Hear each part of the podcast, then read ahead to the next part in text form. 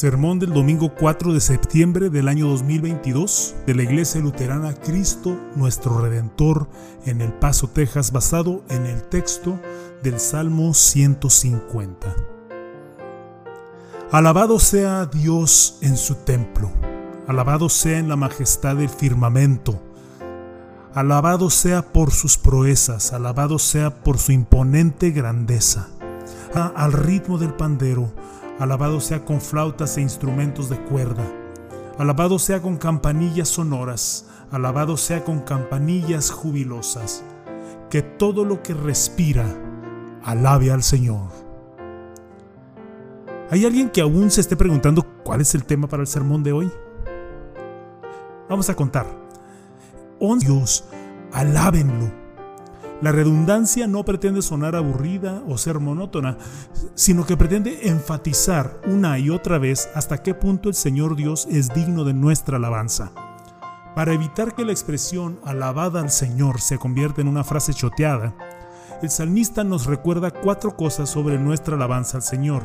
Uno nos recuerda dónde alabamos, en el versículo 1. El, eh, número 2 nos recuerda por qué alabamos, nos recuerda cómo alabamos y nos recuerda quién es el que alaba. Que Dios bendiga las palabras que escuchamos hoy para que nuestra alabanza al Señor tenga siempre propósito y significado en nuestros corazones y en nuestras vidas. Veamos el versículo 1 que dice, Alabado sea Dios en su templo, alabado sea en la majestad del firmamento. Podemos alabar al Señor en cualquier lugar y en todas partes. Pero este versículo nos recuerda que no debemos olvidar la alegría y el privilegio que tenemos de alabarlo en la iglesia. Y sorprendentemente, cuando alabamos al Señor en la iglesia, aquí, nos unimos a la alabanza de las huestes celestiales. Nuestra comunión semanal en la iglesia, en la casa de Dios, es el mejor lugar para estar y el más querido de la tierra. Sí, hay otros lugares y otros momentos en los que podemos alabar al Señor, pero reunirnos para alabar al Señor en la iglesia es insustituible. Esto se ve a lo largo de las sagradas escrituras donde el pueblo de Dios se reunía para adorar, reunirse en el tabernáculo, reunirse en el templo, reunirse en la sinagoga, reunirse en la, casa y en la casa iglesia. El porqué de nuestro edificio de la iglesia no debe ser ignorado. Existe a propósito para que podamos acercarnos al Señor como el Señor se acerca a nosotros a, nosotros a través de su palabra y los sacramentos. Existe a propósito este edificio para la oración pública y la alabanza existe a propósito para compartir la gracia de Dios con su pueblo. No dejen que el propósito del santuario de Dios o incluso el mobiliario dentro de su santuario pase desapercibido. No dejen de que, que, pase desapercibido el propósito del atril, donde leemos las mismas palabras de Dios y proclamamos sus buenas nuevas de salvación. No dejen que pase desapercibida la finalidad de la pila bautismal donde se derrama la nueva vida en Cristo sobre niños, jóvenes y adultos. No dejen que pase desapercibida la finalidad del altar en el que recibimos el cuerpo y la sangre de nuestro Señor, junto con el pan y el vino, como don tangible de su perdón. No dejen que pase desapercibida la finalidad del piano, del órgano, que nos lleva a proclamar la verdad de la palabra de Dios mediante el canto. Todas estas cosas en el santuario de Dios nos invitan y evocan nuestra alabanza.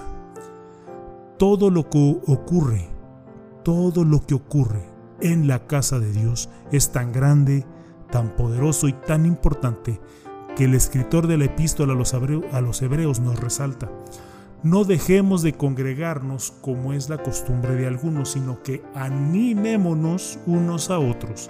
Y con más razón ahora que vemos que aquel día se acerca.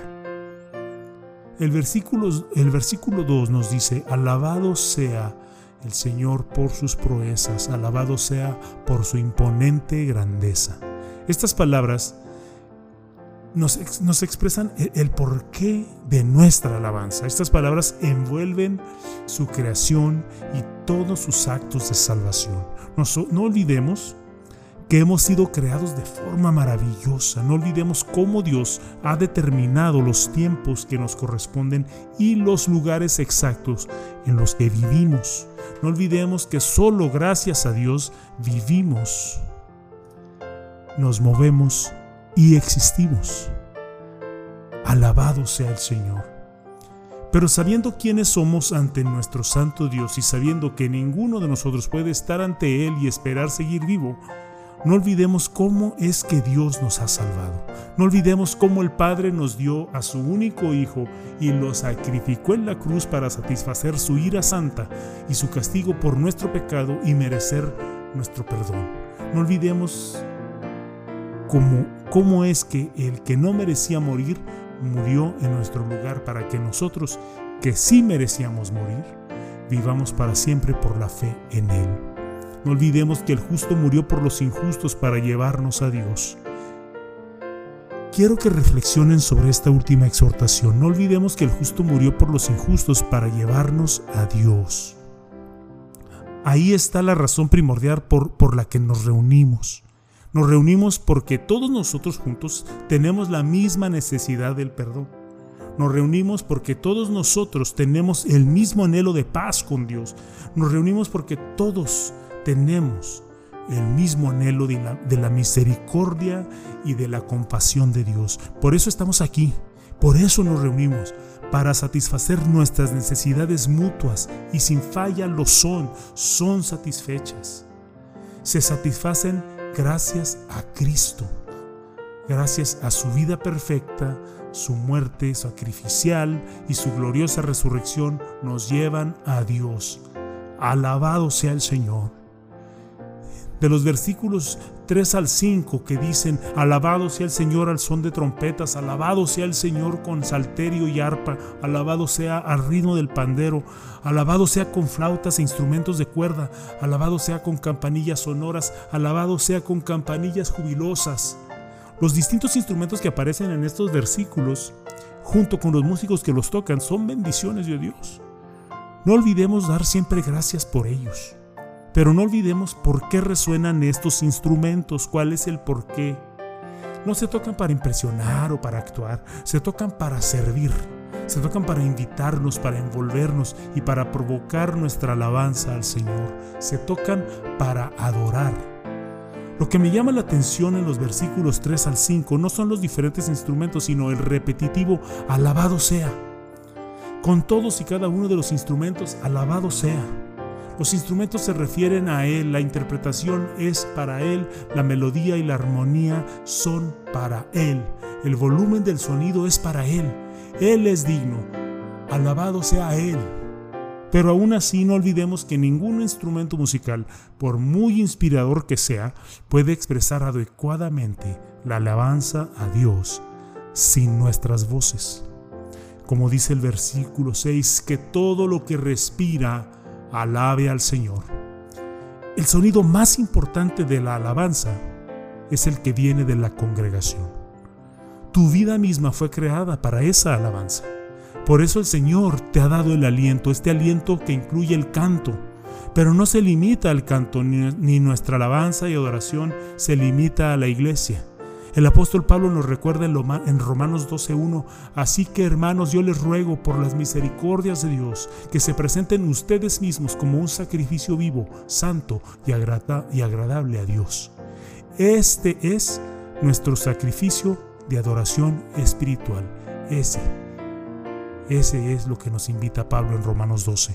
Dios no solo se merece nuestras voces de alabanza, sino que también merece nuestras vidas de alabanza, merece nuestra devoción, merece nuestra obediencia, merece nuestra fidelidad. El sacrificio de nuestro Salvador Jesucristo en la cruz es nuestro constante recordatorio de ello. Tenemos que recordar que lo que hacemos es siempre un reflejo de quién es nuestro Dios y de lo que significa para nosotros. Por eso Jesús dijo, que la luz de ustedes alumbre delante de todos, para que todos vean sus buenas obras y glorifiquen a su Padre que está en los cielos. Una vez escuché a alguien decir, el Salmo 150 no es la conclusión de los otros 149 salmos, sino el clímax de todos los salmos. No podría estar más de acuerdo con eso. Por lo que Dios es y por todo lo que ha hecho por nosotros, qué mejor remate que alabarlo con nuestras voces y con nuestras vidas. Él es digno. Alabado sea el Señor. Amén. Y que la paz de Dios que sobrepasa todo entendimiento, guarde sus corazones y sus pensamientos en Cristo Jesús. Amén.